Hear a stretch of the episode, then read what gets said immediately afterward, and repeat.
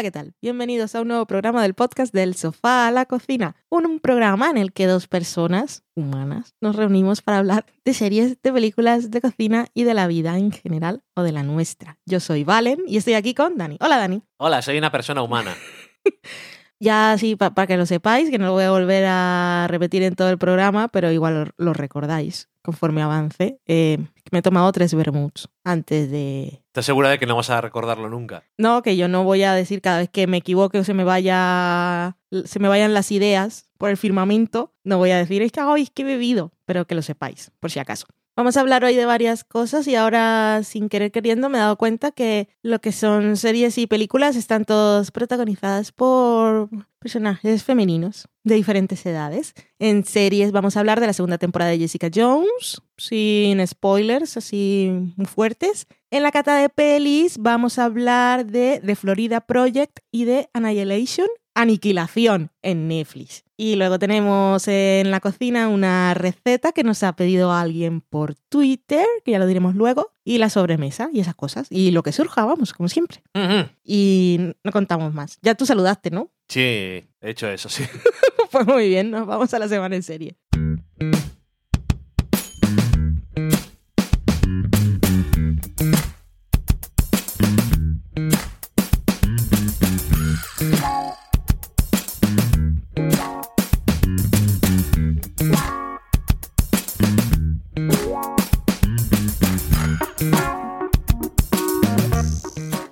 Semana en serie, quincena en serie o la serie que hemos visto en estos días desde que no nos habíamos sentado a grabar. Jessica Jones, que hemos tenido por fin una segunda temporada después de más de dos años. La primera se estrenó en 2015, el 20 de noviembre, que lo tengo muy claro, no porque me acuerde así, pero lo he mirado. Y recuerdo que, lo que sí recuerdo es que cuando se estrenó la vimos el fin de semana de su estreno. Y eso es lo que hemos hecho en esta ocasión también. En esta segunda temporada de la serie vuelven casi todos los personajes, con la excepción de Luke Cage. Y spoiler, que lo sepáis, que no sale Claire, Rosario Dawson, que yo siempre la estoy buscando en todas las series del universo Marvel en Netflix y no sale. Me dio pena. ¿Cómo que no sale? En esta, dices. En esta temporada de Jessica Jones que lo sepáis. Así que si solo veis las series de Netflix, de Marvel, porque sale Claire, pues no sale. Pero Jessica Jones es Jessica Jones.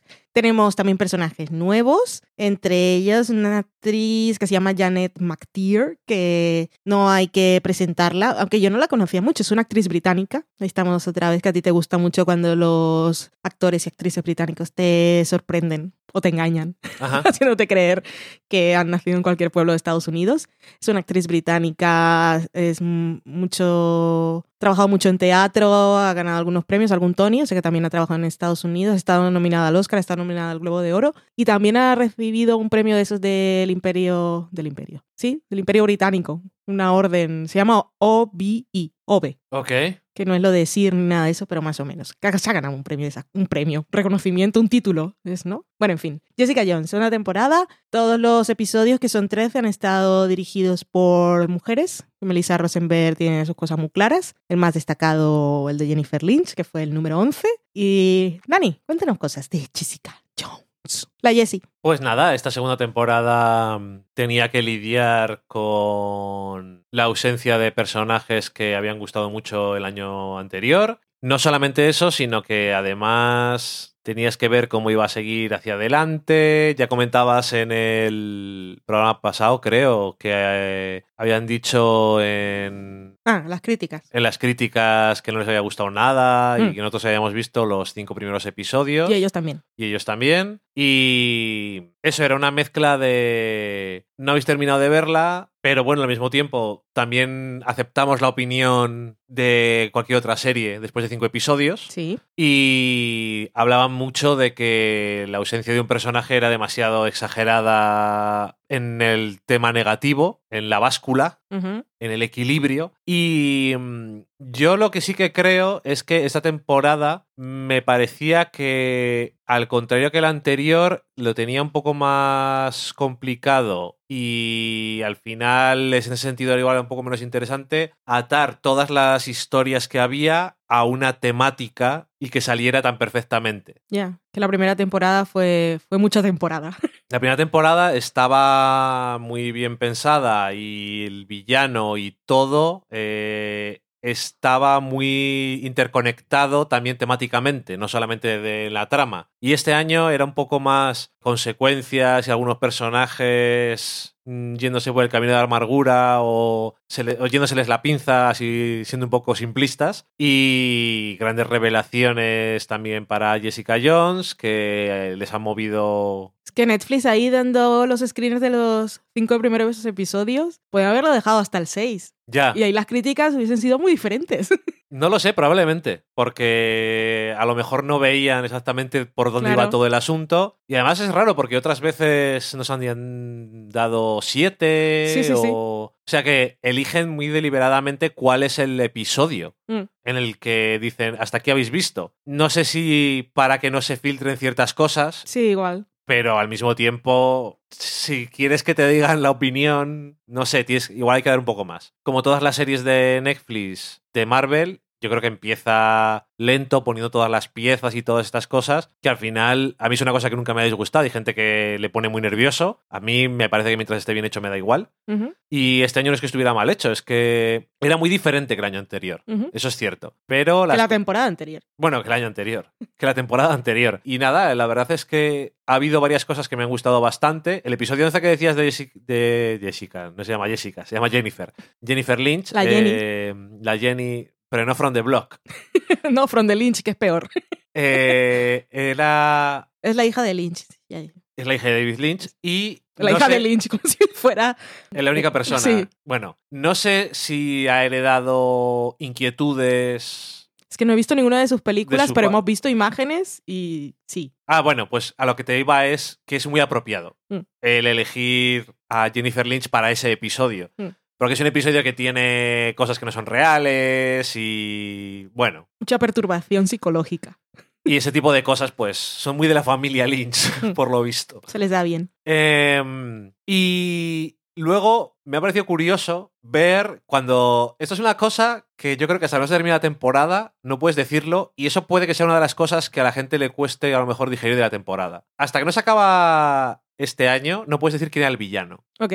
Para mí, quiero Mm. decir. No voy a decir quién, pero hasta que no se acaba el año, no estás seguro de exactamente quién era el villano, el antagonista o cuál era el reflejo de el héroe. Y como siempre, pues cosas de gente que son los héroes de sus historias y todas estas cosas, que me parece interesante, pero claro, que cuando no puedes casi hasta el final, que tiene, cuando tiene la gente que decir, tengo que pensar sobre este año, quiénes han sido los personajes, cuáles han sido sus arcos, quién ha sido realmente el antagonista de la historia, eso no le gusta a la gente, que no quiere decir que no les guste pensar, sino que ese tipo de elementos de las tramas normalmente les suele gustar que esté más claro. Ok. Y en algunos momentos probablemente a mí también. En este caso, hasta cierto punto, estoy acostumbrado en las series de Netflix a que lo primero que tú pienses que es el antagonista no lo es. Sí, porque es ha pasado en todas. Mm. Empieza una cosa, crees que es el antagonista, pero no es el antagonista. Y luego se revela otra Menos cosa. en la primera de Jessica Jones. Bueno, en la primera de Jessica Eso es verdad. Es cierto, es cierto. Pero bueno, en las demás de Netflix sí que ha pasado. Que en Luke Cage me estoy acordando Sí. ahora, pero bueno. Sí, eh, siempre hacen el mismo juego. En Defensores no, porque no había tiempo para eso ni para muchas cosas. Defensores era un divertimiento. Lo era. Era como podemos hacer esto, yo creo, y supongo que también por parte de Marvel, ¿no? Que estamos haciéndolo en el cine, pues en la tele también. Mm, Somos un, un grupo de gente molona y también tenemos a Iron Fist. Vamos a unirlos. Exactamente. Eh, y entonces, eh, no quiero entrar mucho en detalles. Ujú. Porque creo que hay. Quizás no hay, no hay tantas cosas que te destrocen el año, pero hay como tres o cuatro cosas muy claves que son muy importantes para este año, que sí son Los spoilers. Son cosas, spoilers, de verdad. quiero decir. O sea, puedo decir, tenemos a, a Malcolm que está en su nueva situación como asociado con Jessica Jones, pero le trata mal y también tiene su propio viaje de, pues, mm, yo era, o bueno, o como dicen, soy un adicto y Mm. como complemento las cosas que antes tenía con la adicción y voy a dejar que Jessica Jones me trate mal siempre. Tienes a el personaje de Carrie Ann Moss, que no me acuerdo cómo se pronunció, y he dicho, el personaje de Carrie Ann Moss creo que es suficiente. Muy que suficiente. normalmente ha salido en todas las series también, Yo creo que sí. pero no tiene trama realmente. Mm. Quizás en Jessica Jones sí ha tenido, el año pasado también tuvo una cierta trama, pero no era, bueno, sí, decir, no era personal. Es que tampoco quiero hacer spoilers de la primera por si alguien no la ha visto, pero joder, sí que era personal ahora que lo estoy pensando. Este año también. Pero este año sí. Es que es lo que han hecho en esta temporada. Es que Trish también estaba en la primera temporada y nos molaba porque era la amiga de, bueno, la hermana de Jessica, pero en esta temporada también ha tenido historia de verdad. Sí, eh, pero que es que todos han tenido, todos tuvieron historia en la primera temporada. Pero poquito. Pero la primera creo- temporada era Jessica y Kilgrave. Sí, supongo que sí.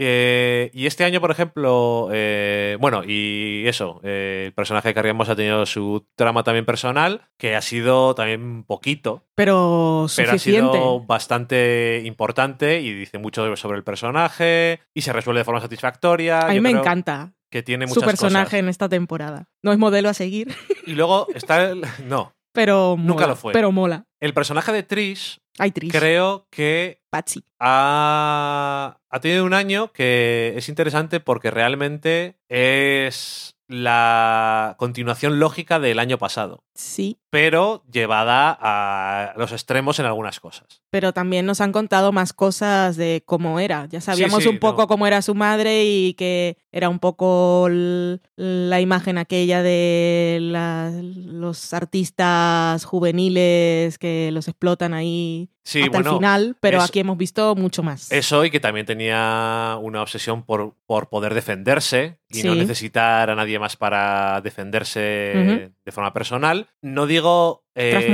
en cuanto a, a nosotros esa trama, sino para ella. Sí, Obviamente lo que nos han contado adicional ha sido útil para tener más cosas sobre el personaje, pero que para ella es la conclusión Hmm. o la continuación lógica, porque no es la conclusión, no, se ha terminado su historia. A empezar. Spoiler, no se ha terminado la, la historia de Tris. Y mm, no sé, el que parece el antagonista cuando comienza la serie es un personaje que no desaparece, pero tiene un cambio de rol en la trama tan importante que yo creo que te coge un poco por sorpresa, no solamente por la revelación, sino por cómo cambia toda la dinámica de la serie. Y al mismo tiempo no me ha parecido mal, porque me parecía que era que al principio estaba un poco inseguro, porque digo, esto parece que va muy, muy normal, muy convencional la palabra. Y tenía miedo de que se quedara un poco... No tenía miedo de que no arriesgaran, pero hasta cierto punto sí, en el sentido de que había gustado mucho la primera temporada y tenemos que conseguir que nos sigan renovando, ¿sabes? Mm. Y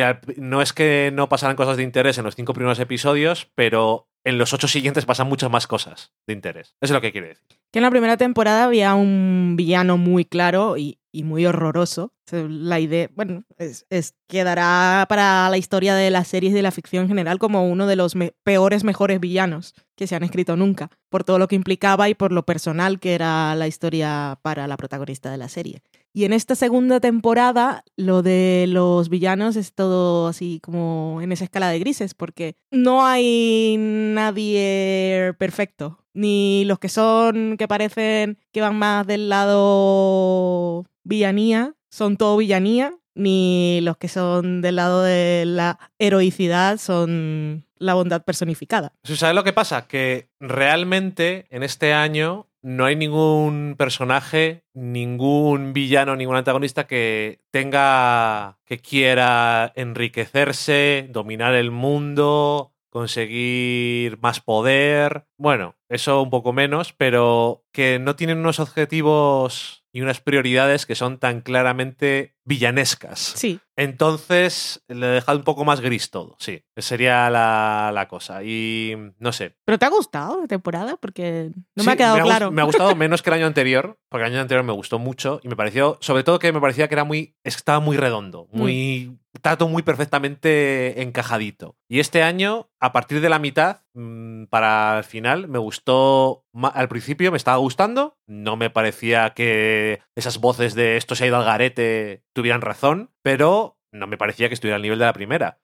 Tampoco me parece que al final lo esté, pero creo que tiene muchísimas cosas de interés y por desgracia la cosa que hasta cierto punto también me ha dado más cosas que quiero ver más. En plan de, esto ha aparecido, han pasado cosas muy, muy interesantes, pero ¿dónde está la siguiente temporada? Sí, esa es la sensación perfecta que te queda después de ver la segunda temporada de Jessica Jones. Puede que, puede no, te queda la idea de que no ha sido, no ha estado al nivel de perfección que para mí tenía la primera por, por todo, pero sí que tiene un montón de elementos y sobre todo te lo deja ahí sembrado para una tercera temporada de escándalo, que es necesaria y que no ha sido renovada aún, por cierto. Están ahora con otras cosas, como por ejemplo poner teasers de 22 segundos de Luke Cage, que va a haber más temporadas, hmm. y ya veremos a ver Luke Cage, que por cierto llega en un terreno en la ficción muy diferente del que llegó cuando apareció, porque ahora existe Black Lightning, existe Black Panther. Ah, ok, vale. Y es una cosa muy distinta. Que se puede poner las pilas, ¿no? Se puede poner las pilas, pero también llega a un suelo más fértil. Sí, pero puede jugar en su contra. Porque cuando apareció Luke Cage era el primero. Entonces todo lo que hacía parecía positivo. Aunque no algunas, bueno. Algunas, bueno, depende a los que nos gustaba, aunque no llegara, nunca para mí llegara al nivel de Jessica Jones, tenía siempre muchas cosas que alabarle precisamente por, por todo ese todo ese camino que él había sembrado. Pero ahora ya le han tomado la delantera en muchos sentidos. Sí, pero a lo que, a lo que voy es que, claro, decía un suelo más fértil porque es que hay mucha gente que no le ha gustado nada y ya Pero tampoco la vieron muchos. Luego, pero mucha gente empezó a verla y no les mm. interesa y luego ya sabes también están las cosas que no nos hacen tanto así como lo de es que no entiendo las referencias. Hmm. En fin, hoy en las películas hay el ejemplo perfecto de por qué se hacen películas y por qué se hacen series. ¿Elabora? Para descubrir mundos que no conoces, para descubrir a gente que no conoces, en el mundo real. Ok. Y que es cierto que Luke Cage no es el mundo real, pero esa era la base de lo que la gente decía. Yo no es que no conecto porque no se parece a mí. Es lo que, no, que lo estén diciendo así, lo están hmm. diciendo así. No hablo de Annihilation, que me está enseñando es una cosa muy distinta, que eso también es parte por lo que las películas existen, mm. pero en el plano en el que estábamos hablando ahora. Oye, ahora que has dicho, tú mantén el hilo porque a mí se me va, pero ahora que has dicho lo de que no se parece a mí, se estrenó en la gala de los Oscars, ah, que por cierto, algo comentaremos, supongo. Ah, que es cierto. Poquito, porque no, nos lo ha pedido a Don Groucho, creo. Eh, se estrenó en, la emisión en Estados Unidos un tráiler, un tráiler teaser de la nueva temporada reboot de Rosanne. Y lo que leí al día siguiente fue un montón de críticas porque el eslogan era algo así como por fin una familia que es que like us. Como nosotros. Sí. Y entonces eso tenía un montón de connotaciones que no sonaban muy bien y fue, fue bastante chungo. Se quedó todo ahí y ya se ha olvidado. Luego también yo he escuchado que estaba muy bien. Sí, pero lo, que falló ahí fue la promoción. La promoción, bueno, ya pregúntale a Pepsi. Mm. Eh, la promoción hay que tener cuidado con lo que haces. Hay que pensarlo más siempre. Ajá. Pues Jessica Jones. Me, gustó. A mí me gustó mucho, la disfruté. También soy poco objetiva con Jessica Jones. Kristen Ritter la valoramos muy, muy poco. Porque nos quedamos con que Jessica mola con sus frases sarcásticas de camiseta y su actitud cínica y tal, pero tiene unos momentos esta temporada de llorar y de romperse. Es... Tenemos a Loki por aquí que igual escucháis algún ruido y es totalmente merecido porque ayer cumplió años. Además, cuando la ves en entrevistas ves que no se parecen nada. bueno, yo que la sigo en Instagram y siempre está tejiendo y con su perro que es súper feo, pero es tan bonito porque es feo. Que esas cosas que no las suele hacer la gente también ayudan a apreciar las cosas que hacen los actores a veces, a veces. Pero bueno, a veces no hace falta.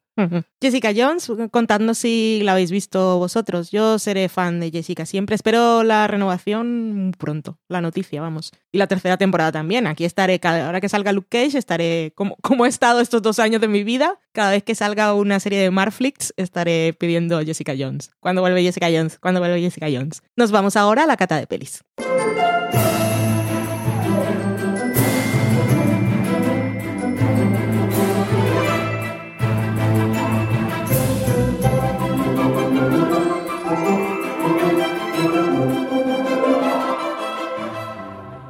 La primera peli de la que vamos a hablar en esta cata de pelis es de Florida Project, una que vimos después de los Oscars, pues estrenó, se estrenó el fin de semana justo creo de la gala, creo, no recuerdo. Aquí en España. Sí, en España, en Estados Unidos, ¿no? Y pues no, la mencionamos en los programas anteriores porque no la habíamos visto, pero es claramente la nominada que faltaba, esa décima nominada que no estaba o una que podía haber reemplazado a The Post o a Dark Hour, porque qué maravilla de película. Está dirigida por Sean Baker, que es el director de Tangerine, una película que siempre hemos tenido por ahí en la lista, pero que nunca hemos visto, por cierto. Está escrita por él y por Chris Bergot, que también era guionista en Tangerine. Sale por ahí William Dafoe, que estaba nominado como actor secundario. Y tenemos eh, la presentación en sociedad de... Sí, de Brooklyn Prince, que es la, la niña protagonista de la película que hemos visto después en entrevistas, y es, es una niña, es un amor. También Brian, uh, no sé cómo se pronuncia su apellido, Brian Binaite, que también es la primera vez que, que actúa, que el director pues la llamó al casting porque la vio en Instagram y le interesaba. Bueno, varios de los actores, supongo que también los otros niños, lo que dice la Wikipedia es que varios de los actores era la primera vez que participaban en una película. Y la película nos cuenta la historia de Mooney, que es una niña de seis años que vive en un motel que está ubicado... En el área de influencia de Disneyland. Está ahí, está cerca, pero no lo suficiente. Está a las afueras. Em, vive con su madre, que es una chica joven que mm, al parecer pues no, no, tiene, no tiene nadie más en su familia a quien recurrir, que es una, una mujer joven con problemas y sobre todo problemas para subsistir. son pobres y viven en ese motel en el que se vive puedes vivir con poco dinero en una habitación que conviertes en tu casa, pero cada cierto tiempo te obligan a moverte de, de habitación porque se supone que no es un sitio para que establezcas ahí tu residencia es un motel y es de paso. Si estableces tu residencia, tienes derechos de residente. En un y motel. Eso, y eso no es lo que quieren que ocurra. Quieren que la gente tenga eh, los derechos de alguien que está en un motel. Porque es un motel. Pero si se quedarán más de un mes, es establecer residencia. Vale, pues eso, vive ahí y en ese sitio hay muchas más personas y familias o núcleos familiares en la misma condición. Su madre pues mm, paga el dinero que cuestan las noches de motel como puede, como puede la forma. Y Mooney tiene otros amiguitos de su edad y es una niña con muchísima imaginación. La historia está contada desde su punto de vista, cual es un poco room en muchos sentidos. Y es lo que convierte esta historia, que es un drama y es muy triste, e, en, es que te rompe el corazón. Lo que me jodía viendo esta película es, pensaba lo mucho que me identificaba con Lady Bird, y qué guay, y no sé qué, y el colegio de monjas y lo que sea. Y luego digo, y no me puedo identificar con la vida de Mooney y su madre me rompe el corazón. Es bonita, la película es preciosa y está llena de color y como es desde el punto de vista de la niña y pues es una niña y no sabe lo que está pasando, pues simplemente vive su mundo. Y como no puede ir a Disneyland, pues se inventa sus historias y encuentra sustitutos eh, por ahí alrededor y es, es precioso. Es una película, es, es, que muy bonita. Y eso, te rompe bastante el corazón. Constantemente, porque cuando, la, cuando, cuando ves la felicidad en la niña con, con la nada y que no se da cuenta de lo que está pasando a su alrededor, pues son esas cosas que te dicen, pues estuve muy bien y no vales una mierda. realmente. ¿Qué más? Antes de que Dani nos cuente qué le parece Florida Project, que os invito a todos a verla. Digo, rompe el corazón, pero no es una película para nada dramática. O sea, e, es un drama. Sí pero el drama rellenas tú los huecos como persona adulta que eres y privilegiada sobre todo. Eh, se rodó en 35 milímetros, se rodó en, película, porque Tangerine se rodó con un iPhone, que fue la primera película se rodó con un iPhone 5 o un, un iPhone 6 o algo así. Esta la rodó en 35 y hay una escena en la que se ve el parque de Disney World y eso se rodó de forma totalmente clandestina. No pidieron permiso ni nada y eso lo rodó con un iPhone. Ok. O sea, solo fue, fue un equipo reducido. Se fueron ahí al parque eh, director, alguien de fotografía, los actores que iban a salir y tal, ya está. Grabamos corriendo y nos vamos a nuestra casa.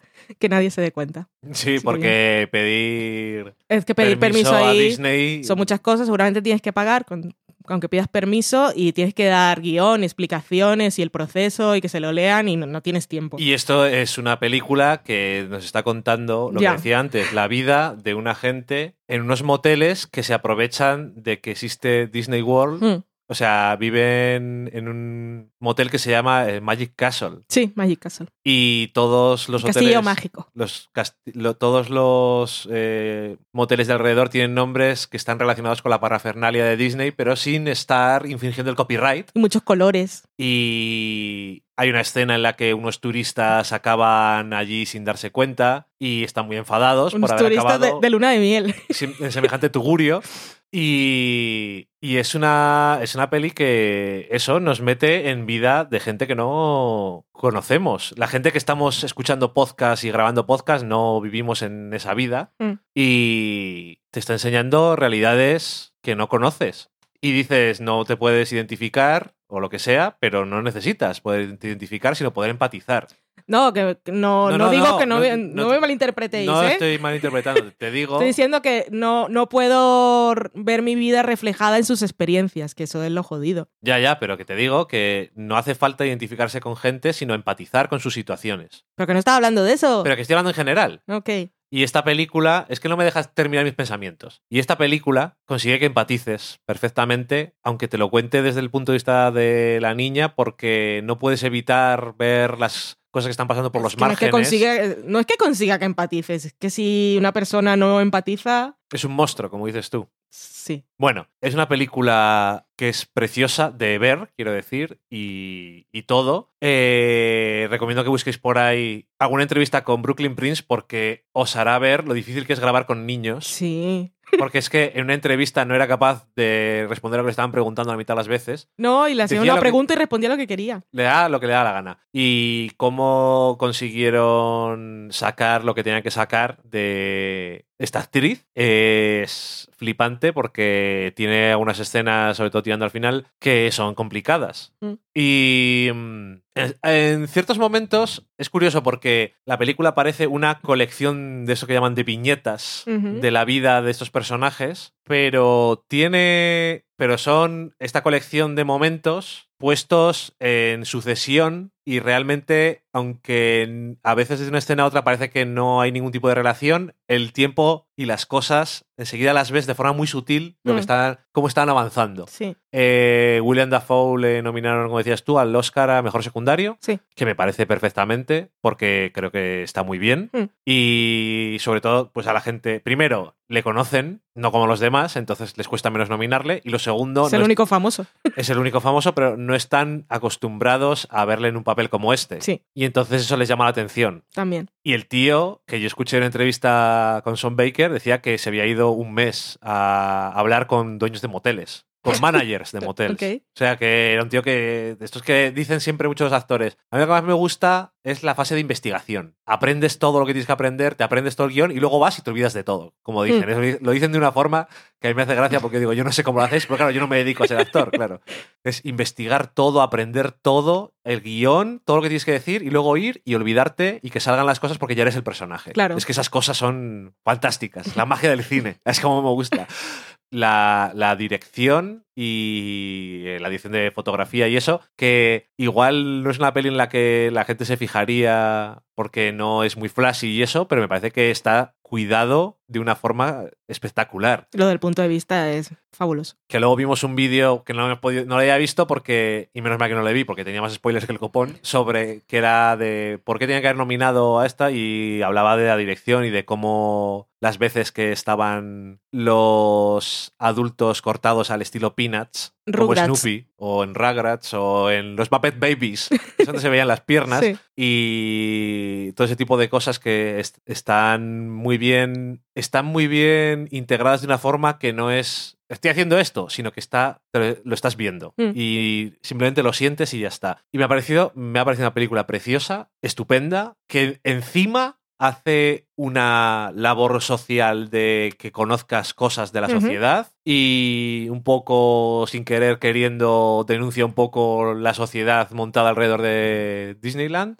pero bueno, que no va de eso, pero va de eso también. O va de la sociedad en Estados Unidos en general y de la gente esa un poco olvidada, que está en no son vagabundos que están tirados en un callejón de Nueva York, pero no son gente ni de clase media ni de clase baja prácticamente. No, no tienen ningún tipo de clases. Viven en. Tienen un techo. Viven, tienen un techo. Y, para sufren para pagar. Y para de contar. Mm. Viven en los márgenes de la sociedad. Ningún tipo de estabilidad. Viven en los márgenes de la sociedad y al mismo, eh, de la misma forma que los dueños de esos moteles están viviendo ahí en los márgenes de algo y aprovechándose de algo sin hacer nada original propio suyo, ¿no? Pero mm. bueno, yo qué sé. Que me parece una película genial y que la veáis. Por amor de Dios, no veáis esta peli doblada porque salen niños. Ya, sí. Y eso es de las cosas más dolorosas que se pueden ver. Y aparte es que los niños están muy bien, sobre todo la protagonista. Es que es, la protagonista es una niña de seis años que nunca había actuado. Y no te lo crees.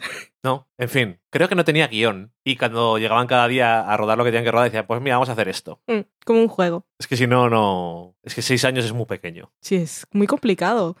Decidirte a hacer una película y que tu protagonista sean niños, hay que tener ya mucha pasión. Pasión Project.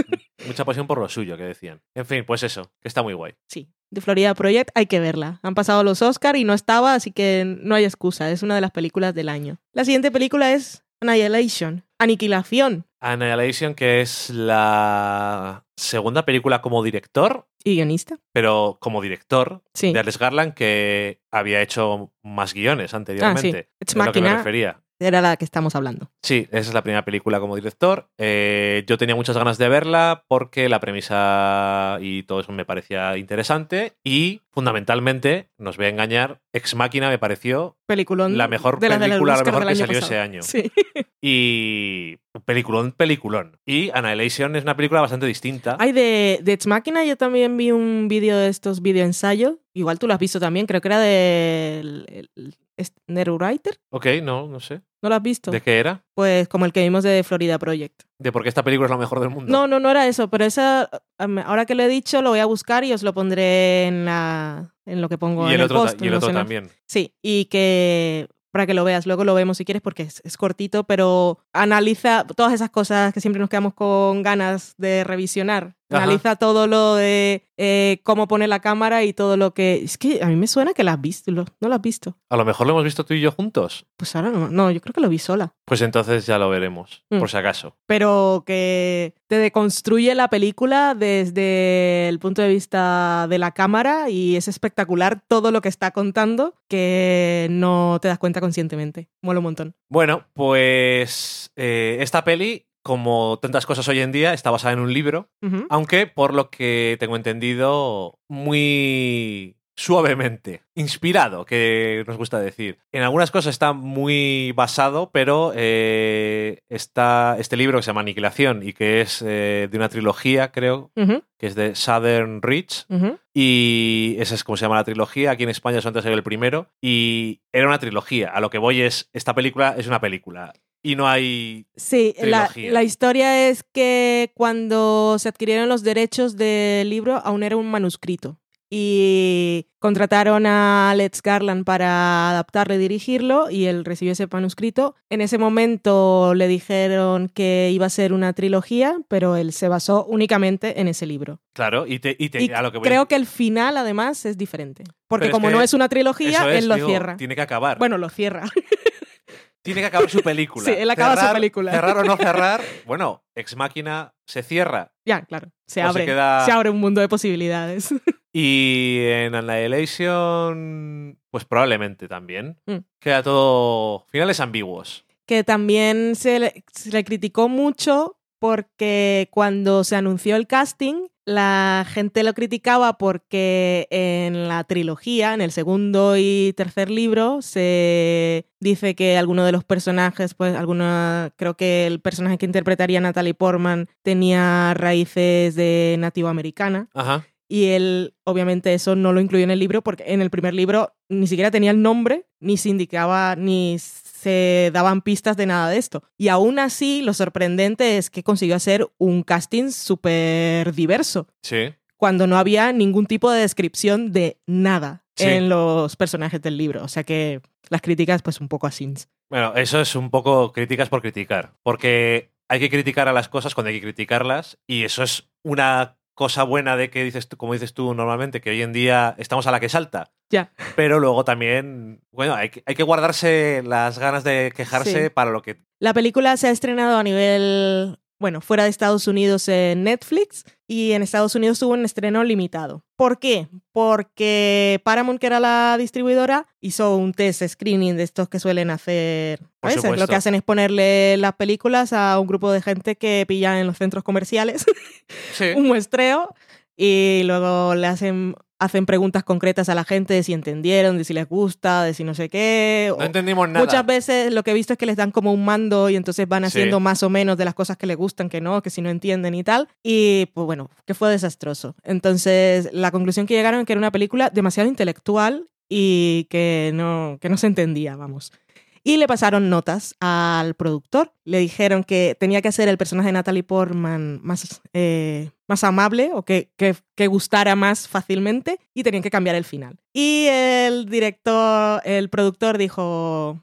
no me da la gana. Y esto pudo hacerlo porque cuando se firmó el contrato, él tenía el derecho al corte final. final Sí, ah. porque esto pues podían decirle y simplemente estar obligado y cambiarlo. Que eso depende Como pasa en tantas películas. Así que eso depende del contrato que se haya firmado. En este caso, él tenía el final cut y dijo, pues nada, no. y punto. Y entonces al final consiguieron a Netflix que le dieron unos dineros y la estrenaron ahí en Estados Unidos básicamente por ver si si puede colar en premios, supongo, para, para el año en o curso. Sea, el suficiente tiempo para ver si les toca algo. Y el resto del mundo que no iban a cargar con ese peso, pero así. Así que la hemos visto en Netflix, pues 15 días después de que se haya estrenado en Estados Unidos. Un lujo, una pena, porque verla en cine tiene que ser espectacular. Sí. Pero la hemos podido ver, que también es un logro, porque si venía así con esas reticencias, igual no llega nunca. Cierto. Cuando termina Annihilation, yo me puse en las botas de los señores de Paramount y hubiera dicho, ¿y qué hacemos con esto ahora? Hay que bueno, ¿de qué va Annihilation? Annihilation va... Científica con metralletas. va sobre... Es que... Hay un sitio en la Tierra que se ha formado porque ha pasado una cosa. que no saben qué es. No saben qué es. Eh, hay una zona en cuarentena. Sí, en cuarentena. Y Oscar Isaac, que es un militar y es el marido del personaje Natalie Portman, fue enviado allí y después de un año, pues ella... Él con un grupo de gente. Con un grupo de gente y eh, después de un año ella piensa que está muerto. Esto se ve en el tráiler, así que no es spoiler. Y entonces vuelve. Y dice, hola, ¿qué, hola, ¿qué hace? Como dices tú. Y... Mm, Ni siquiera dice hola, ¿qué hace? No, no lo dice. Llega todo repeinado.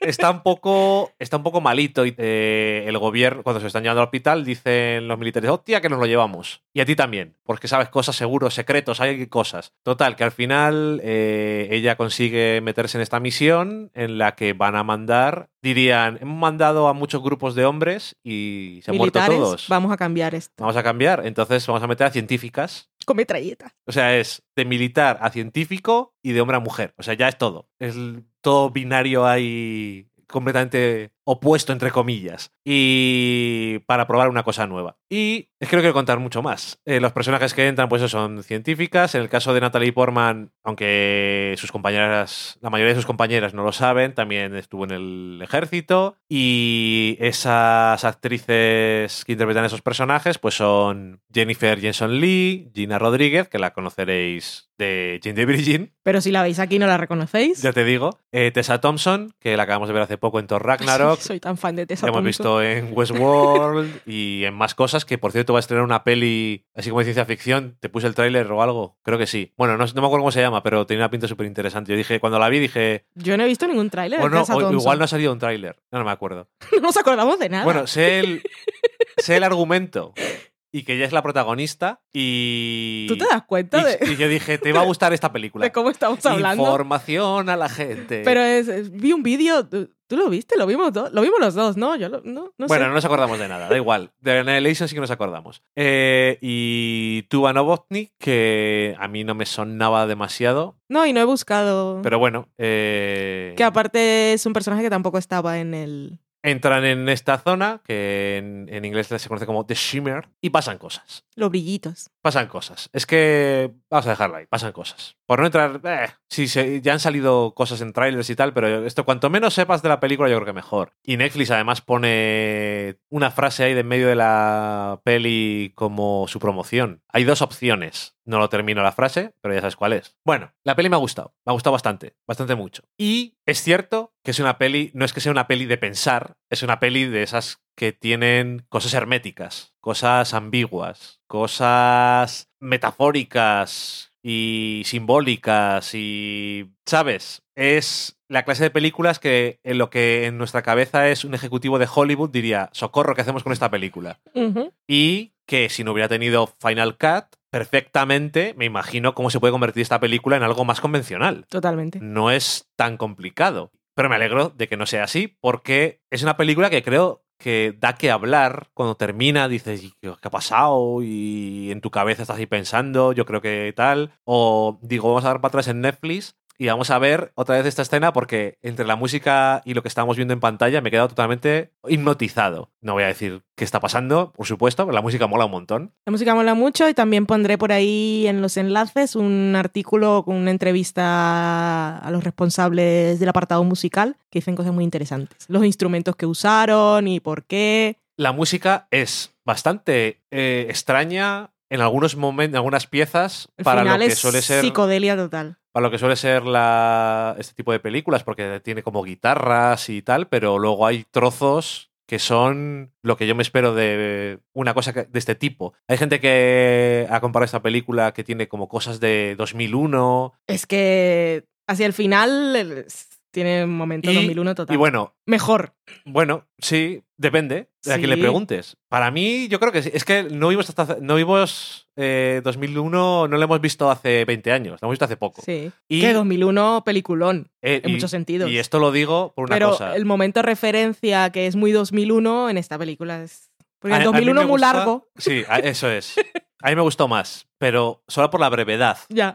Y cómo condensa a lo mejor ciertas cosas, que puede que sean del mismo tipo o no. Mm. No creáis que estamos haciendo ningún tipo de spoiler. Que por cierto, 2001, yo es una de esas películas que yo no sé si mucha gente que cree que ha visto 2001 la ha visto. Porque como tiene varias partes muy diferentes. Sí, parecen varias películas. Tienes desde el principio que conoce todo el mundo el monolito, la parte de la estación espacial. Y el final. Y la parte del final.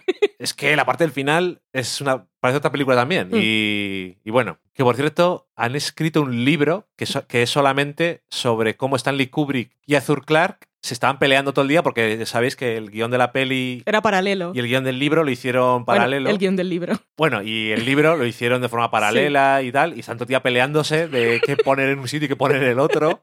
Y era un libro de cómo se hizo 2001 y también tiene mucho de eso, de cómo está tu puto día ahí, ah, esto no, esto sí. Esto para mí, esto fue idea mía, yo lo pongo en mi peli. Un novelista de ciencia ficción mítico sí. y Stanley Kubrick, que es un director de cine mítico, y entonces era... Los míticos. Como toda gente mítica, a darse hostias de, eh, y cabezazos uno al otro. Como los grandes mitos. Exactamente. Eh, todos los mitos Zeus se daba cabezazos contra... Bueno, em, pues tengo que decir que hasta cierto punto de la película yo decía, entiendo que es tan complicado de seguir. Sin embargo, poco sabía yo que llegando a un cierto lugar eh, físico en la zona, empiezan a pasar todas las cosas catacroker. Y mm, no solo eso, sino que el final final de la película, la película está contada em, como una historia que le está contando alguien a alguien. Tampoco voy a decir quién a quién, porque yo qué sé. Em, Y el final final de la película, que ya es un poco en teoría fuera de esa locura, es todavía más ambiguo. Quiero decir, ese final es tan ambiguo que alguien podría decir, ¿pero para qué? Pero esa es toda la puta gracia, supongo. En fin, no sé. Es que sin comentar las cosas muy explícitamente, creo que no es correcto seguir hablando demasiado. Me ha gustado mucho visualmente, las actrices me han gustado también. Eh, decía, antes, decía antes que William Dafoe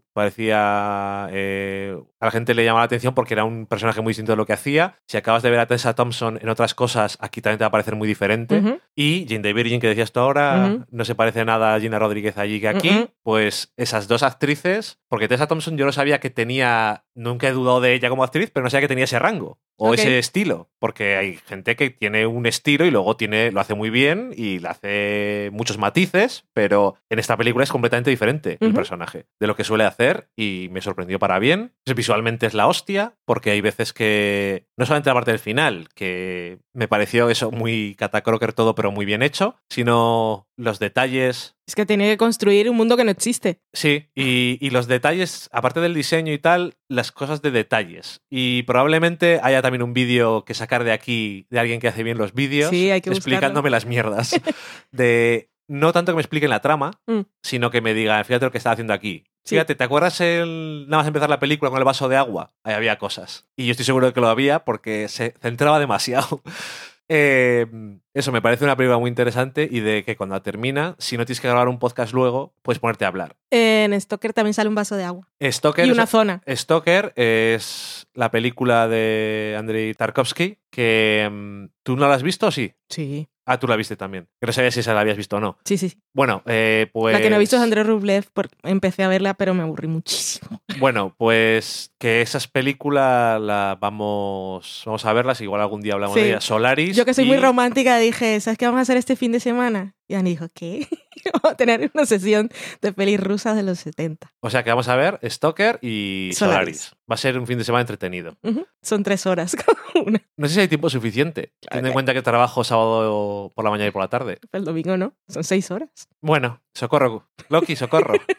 ¿Qué te ha parecido a ti la peli? ¿Te ha gustado? A mí me ha gustado mucho. Tengo muchas ganas de... Tengo el libro por ahí desde hace tiempo. Creo que he hecho bien en ver primero la película. El libro en este caso, por lo que he leído por ahí, no, no es de esos que para complementar la historia, porque al parecer Alex Garland, ya que era un manuscrito, se tomó muchas libertades. Se inspiró. Parece que el final es muy diferente, eh, lo que les pasa a muchos personajes en The Shimmer también es diferente, hay un personaje nuevo, lo de aparece un oso, todo eso en el libro también aparece un oso, pero el efecto que consigue la película no, no está planteado en el libro, que es impresionante. ¡Qué cripor! Es el cripor. Y el final, o sea, el tramo final de esta película es de esos que se te quedan ahí para siempre. Es algo sin diálogo, es largo, no puedes dejar de mirar, es impresionante. ¿Qué está pasando? Te preguntas, porque hay decir, puede ser, ¿cuándo, se acaba esto? O puede ser, ¿qué demonios está pasando ahí? Mm. Quiero, quiero descifrarlo. También puede haber que alguien vea la peli y, no quiera descifrarlo, simplemente diga, ¿qué mierdas es esto? Sí, es,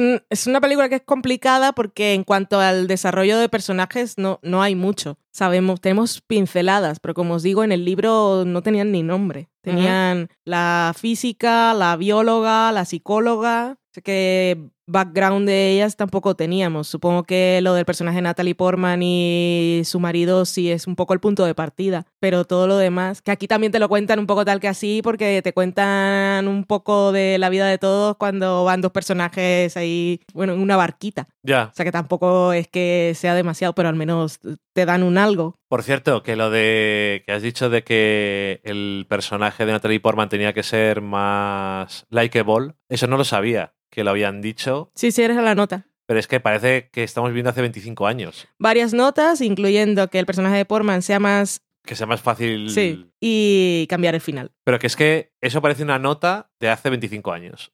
Y el, señor productor, que por cierto se llama, que se llama Scott Rudin, que nos acordemos. Sí, para es una persona fiel a sus principios y que respeta el trabajo de su director. La próxima vez que haya producido una película, estaremos atentos. Mm. Por lo menos, no quiere decir que la película sea buena, pero le dejó hacer lo que quiso. Que eso siempre está muy bien. Que no como Tom Hooper, que eso es otra cosa. Tom Hooper. A Tom Hooper hizo lo que quiso y lo hizo mal. Estamos hablando de Los Miserables, pero ya sabemos que estamos muy solos. Bueno, Aniquilación es una película de esas de sensaciones y muy así de cosas filosóficas y muy visual, que no es para todos los paladares, seguramente. Seguro. Y no es una película perfecta. No. Pero en lo que es la construcción de ese mundo inexistente y mm, es que el tramo final es que no se me va a olvidar. Quiero volverlo a ver. Eso es lo bueno que tiene Netflix. Ahora vamos y lo ponemos. Y Mm. nos quedamos así. ¿Qué está pasando? Una vez más. Pero ahora podemos hablar Sí. y teorizar. Porque yo no estoy muy seguro, ¿eh? O sea, yo no sé si sabría decirte ahora mismo esto es lo que ha pasado. Ok. No, no sé. O qué, o qué significa. ¿Qué significa el- lo que digo yo constantemente cuando veo a Loki? Digo, es tan bello porque está así. ¿Qué significa? ¿Cuál Sí. es el sentido de toda esta belleza? Decimos muchas cosas sin sentido. Bueno, Aniquilación. La veáis, que está en Netflix. Es gratis en Netflix. A los que tengáis Netflix. Nos vamos a la cocina. Es gratis en Netflix para los que tengáis Netflix.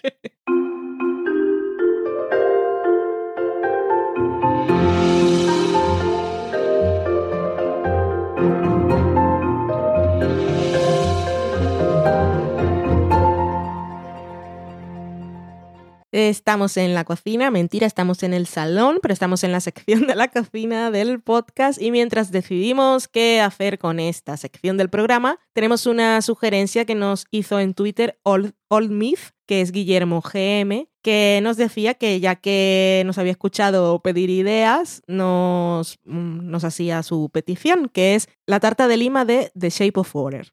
Y vamos a dar la receta de la tarta de lima que aparece en la película, que no es que te den ganas de comerla, No, eso es verdad. porque en la película No la, tarta está mala, se come por otras razones y se acumula en la nevera, pero la receta en sí sí que está buena. Esta, esta es la tarta de key lime que llaman en Estados Unidos. Key lime viene a, a ser lo que nosotros conocemos como lima, los verdes. Y en Colombia creo que es, los verdes son los limones. Bueno, la lima, el, el cítrico ese pequeñito con, con sabor a limón que es de color verde por dentro y por fuera. Lo que necesitamos para preparar esta tarta es un paquete, ah, claro, aquí ponen de Graham Crackers, que son las típicas galletas que usan en Estados Unidos para hacer las bases de tarta. Se pueden reemplazar por galletas tipo digestive y si ya queréis ir un poco más creativo, pues por cualquier galleta que os guste. Puedes poner unas galletas de coco, unas oreo, lo que, lo que queráis. Un paquete de unos 200 gramos. Media cucharadita de sal y 5 cucharadas de mantequilla sin sal derretida. Eso es lo que se necesita para la base de galletas. Luego, para el relleno necesitamos una taza... No. necesitamos media taza de zumo de lima, una lata de 400 gramos de leche condensada, cuatro yemas de huevo, la ralladura de la piel de dos limas y para que tenga ese color verde que tenía la tarta de la película, lo que necesitamos es mm, colorante alimentario de color verde. Esto es totalmente al gusto porque no va a cambiar el sabor. Simplemente si queréis decir, esta es la tarta de The Shape of Water, si no es simplemente una tarta de lima. Y luego si queréis para poner encima un poco de nata montada con azúcar. Eh, instrucciones de preparación. Cogemos un molde de unos 20 centímetros de diámetro, lo engrasamos ligeramente y ponemos a precalentar el horno a 160 grados. Luego en un procesador de alimentos o lo metemos, eh, metemos las galletas en una bolsa y les damos con una cuchara de palo hasta que se, haga, se desmenucen, sino en el procesador de alimentos. Las molemos hasta que queden como arena fina. Añadimos luego la media cucharadita de sal y la mantequilla derretida, lo mezclamos todo bien y lo ponemos como base del molde, que tiene que ser un molde de estos de tarta, los que no son altos como de bizcocho, sino los que son bajitos como de un centímetro, dos centímetros. Presionamos muy bien eh, las galletas estas molidas por toda la base y el borde del molde y lo metemos en el horno durante 8 minutos. Sentiremos, dice la receta, un- una ligera fragancia a galleta y mantequilla. Pero bueno, eso, 8 minutos y vigilando para que no se pongan demasiado dorado, porque si no sabe quemado. O mientras tanto vamos mezclando el resto de ingredientes que son los del relleno, lo mezclamos todo en una licuadora o en una batidora y lo ponemos en, el molde que tenía la base de galletas y lo horneamos durante 10 o 15 minutos a la misma temperatura, que son 160 grados. Dejamos, sacamos del horno, dejamos enfriar durante 30 minutos y lo dejamos refrigerar durante 3 horas. Es importante siempre este proceso. Así que no nos pongáis a prepararla una hora antes de la cena porque tiene que estar tres horas en el refrigerador. Y ya está. Y antes de servirlo, si queréis un poco de nata montada, hacéis unos pirulines con la manga pastelera y ya está lista para comer la tarta de lima que sale en la película La forma del agua. Esperamos que os quede más buena que lo que parecía que era la película. Con eso dejamos la sección de la cocina y nos vamos a la sobremesa.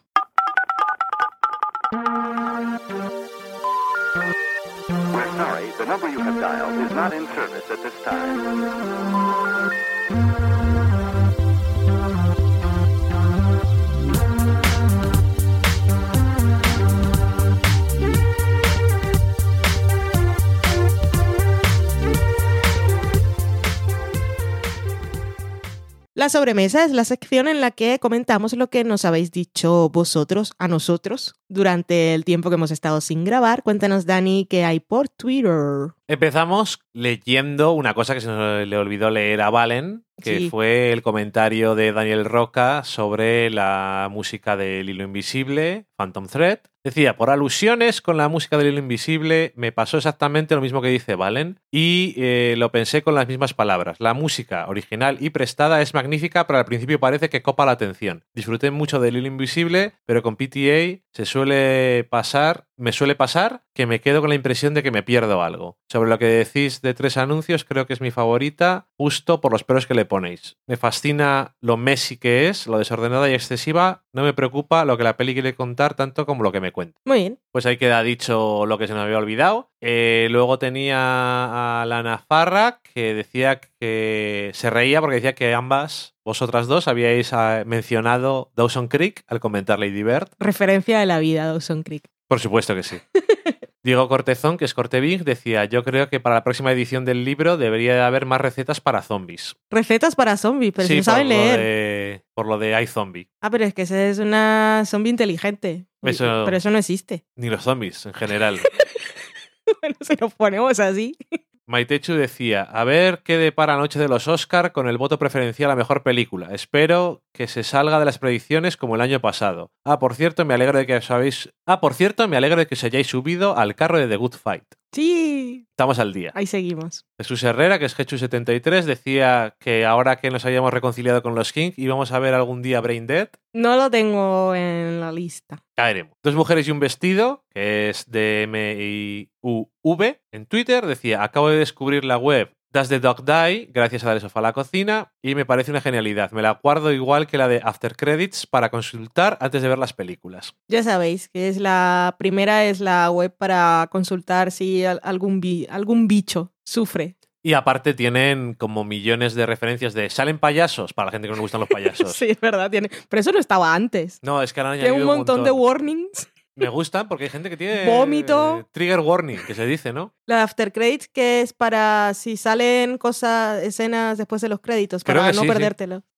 También mencionar que, como el día 2 de marzo o alrededor de ese día, hubo un montón de reacciones a alguien que dijo que no había mujeres en el podcasting. En España en España y pues mucha gente empezó a hacer listas y la gente contestaba añadiendo más todavía. En que no hay. En Evox hicieron una lista de podcasts dirigidos por mujeres y estaba del sofá a la cocina. Muy bien.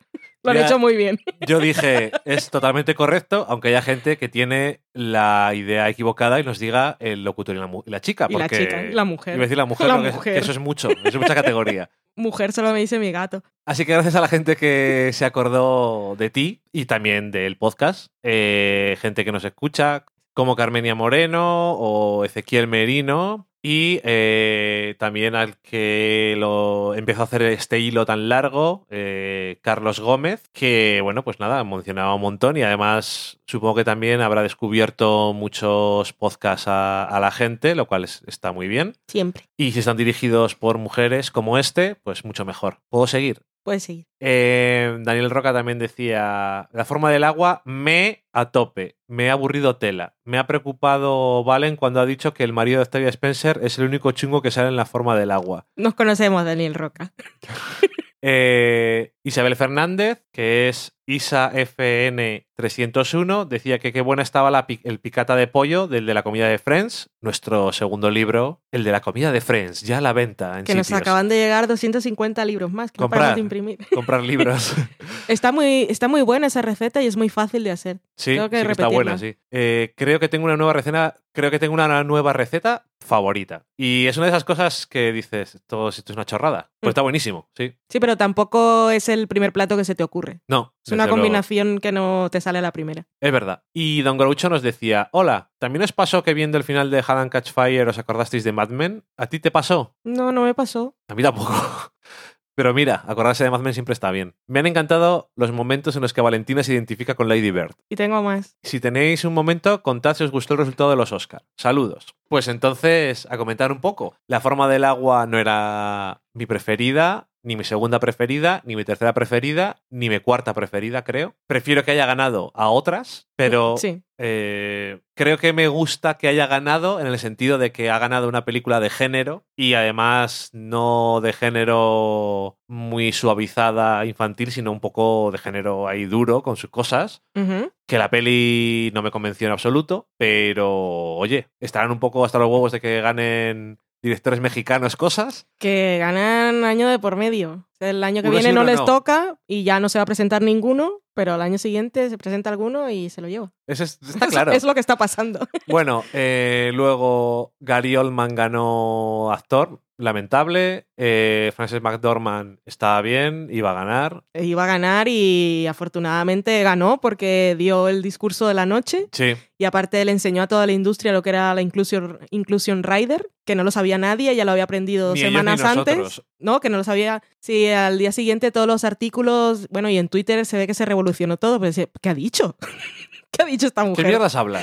Y le preguntaron luego en la trastienda cuando... En la trastienda, sí se llama. Sí, en la trastienda de los Oscars, que cuando salen de recibir el premio se van allá a responder cosas. Sí. Decía, ¿qué, es lo que has dicho? No te hemos entendido. Es una cláusula de inclusión que se ve que existe y nadie usaba porque nadie conocía y pues ahora la conocen esto solo pueden hacer las estrellas, gente que tiene poder, porque un actor que acaban de contratar para ser secundario no puede ponerse a exigir cosas porque, porque no, porque así es la vida las estrellas y los dueños de productoras sí que pueden pues velar un poco por esto, que lo que dice es que puedes exigir por contrato que por lo menos el 50% del equipo técnico y artístico refleje diversidad. Así que muy bien. Creo que hay una historia, un documental en cómo acaba esa cláusula en los contratos y nadie la conoce. ¿Hay un documental de eso? No, no, no. Ah, que se podría hacer. Sí. Ah, sí, Porque me, me, fascina la idea de quién pondría eso ahí. O lo harían de forma cínica, en plan, no se vamos a decir a nadie, pero lo ponemos para cubrirnos las espaldas. Ok. No lo sé. Pues ahora lo que van saliendo son gente que dice, ah, pues yo lo voy a hacer, ya yo lo hago, lo, voy a pues hacer siempre. Sí. Como los fantoches de Matt Damon y Ben Affleck, que Matt Damon es un piltrafa de la vida. Socorro. Así, bueno, en fin. Y bueno, que su discurso estuvo muy bien por muchas cosas. Aparte fue súper emocionante ahí haciendo levantar a las mujeres, pero también, sí es que me gustó porque aparte de que era momentazo espectáculo, también, aparte de lo de la inclusión Rider, dijo, pues muy bien, todas estas mujeres están aquí, tenemos estamos aquí, tenemos cosas que contar, pero no nos digáis ahora en las fiestas. Eso pasado mañana, la semana que viene, cuando vaya bien, pero en los despachos. O sea, hacer cosas. A la oficina. Hacer cosas de verdad. Así que guay. Fue lo mejor de la gala, así que no tengo ninguna queja con Frances McDormand. Eh, Cualquiera, cualquier otra habría estado bien. y eso que no he visto. ¡Ay, Antonia! Ajá. Get Out ganó mejor guion. Muy bien. Ay, esto tengo alguna cosa que decir. Porque muchos de los análisis de los Oscars me hacen, me hace, pero mogollón de gracia, no sabéis cuánto. Cuando la gente comienza a analizar las galas y dicen, claro, porque el guion de se lo dieron a Get Out porque ya sabían que no le iban a dar nada más y entonces se lo dieron. Y yo digo, pero a ver, de verdad, ¿De verdad pensáis que se ponen todos de acuerdo y dicen, como no le vamos a poder dar mejor película, vamos a darle mejor guion? No, no funciona así. Que los que votan guion son los guionistas, pero que no van a decir, vamos a votar por esta porque seguro que no le dan la mejor peli y no se lleva nada, entonces hay que... No, saben lo que están votando y votan lo que creen que, corresponde. es su gremio. Puedes estar de acuerdo o no, pero ellos creen que eso es. Pero es que muchos de los análisis lo hacen, no solo con. He dicho Get Out porque se ha comentado mucho en, en, el análisis de esta gala, pero con muchas cosas. Claro, este premio es porque como no le podían dar mejor película, entonces le damos esto, que no se vaya sin nada. Me hace gracia. Sí, es un poco absurdo, sí, pero bueno. Además, se lo merece. Les Sí. podía haber dado esta y, otros tres o cuatro, no pasa Mm. nada. Quiero decir, en fin, eh, el adaptado era el de Call Me By Your Name. de un señor, un señorín, como decimos nosotros, Que llevaba una camisa con la cara de. de Timothy Salome. con la cara de Helio, el final de la película. Genial. Sí. Si hay algún premio así importante que se me esté olvidando, que probablemente sí. No La mucho. gala en general no estuvo mal. Ni bien. Ni bien especialmente, pero eh, no sé. Lo de la moto de agua, pues un poco tontería. De, a los que habían ganado mejor película les quitaron el micrófono para, para hacer la gracieta, que tenían que hacerla porque había puesto dinero. no- y no me acuerdo qué marca era. La o de sea, la moto. mal. Además. Lo de. Pero que ya van dos, dos, perdona, ya van dos galas seguidas en que en la que por una razón u otra los que ganan la mejor película no tienen oportunidad de, de disfrutar su momento. El año pasado con lo de Moonlight, porque primero fue La La Land y después Moonlight y tal, que al final Barry Jenkins no tuvo oportunidad de, de decir nada. Que por ahí tengo guardado y no lo he visto, me acabo de acordar ahora. Eh, le hicieron en alguna entrevista una pregunta de que, que- qué era lo que habría dicho si hubiese podido. Y dijo, el titular era que tenían que haberlo dejado, pero no lo he escuchado. Os lo pondré también por ahí si lo encuentro. Pero eso, el año pasado no pudieron y este año tampoco. Ujú, Eh, bueno, muy bien, felicidades a Dios, la moto de agua. Ya. Sigue un poco, un poco absurda. Cuanto a premios, no sé, ni bien ni mal. Actores, mm, no sé si pasa siempre, yo creo que sí, que conforme van acumulando eh, premios en todas las cosas de los gremios y tal, parece que llega bastante cantado. Quizá el único premio que mm, me parece menos merecido de toda la gala es el de Guillermo del Toro como director. Creo que había otros que, que me parecía que habían hecho un mejor trabajo en ese apartado. Incluso muchos que no estaban nominados, pero bueno, si no están nominados no se puede. Como película me parece bien, como director no. Y mira que me cae muy bien. Y luego es el GIF de la noche, cuando sube y dice, dame el papel. A ver, así, he ganado. Es súper simpático. No, no te Sí. puede caer mal. Pero bueno, en fin. Ya no sé lo que iba a decir. Ay, sorry. No me han dado la oportunidad de agradecer una vez más. Eres la mejor película del año.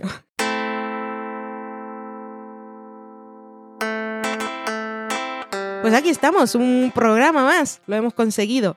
Nos ha costado, estamos grabando en extremis, nos ha fallado el ordenador a la primera. Hemos tenido que usar otro. Hemos tenido a ver qué tal se escucha, porque no sabemos, no es lo de siempre, esperamos que no muy mal. Socorro. En realidad esperamos que bien, pero si no es bien, por lo menos que no se escuche muy mal. Y ya nos escucharemos dentro de 15 días y a ver de qué hablamos. A ver si hablamos de nuestra sesión de películas rusas o de cualquier otra de esas que tenemos pendiente y nos las guardamos. Que tenemos pendientes dos películas españolas y no es muy normal que tengamos dos películas españolas pendientes y me gustaría comentarlas. Pendientes de comentar, que las hemos visto. han- de, comentar, digo, hemos visto Verónica y la llamada. y que además nos han gustado mucho. Entonces, que me da pena Tenemos pendiente de ver Una Mujer Fantástica, también, que igual si cae, pues terminamos hablando de eso. sea y por ya. películas. ¡Ay, qué bonito está Loki! ¡Qué pena que no lo podáis ver! Parece un maestro kung fu rezándole al sol. ¡Qué bello! Ahora ha abierto los ojos porque ha dicho, ¿qué está diciendo esta mujer? ¡Qué bonito! Ay, pasadlo muy bien. Adiós. Adiós.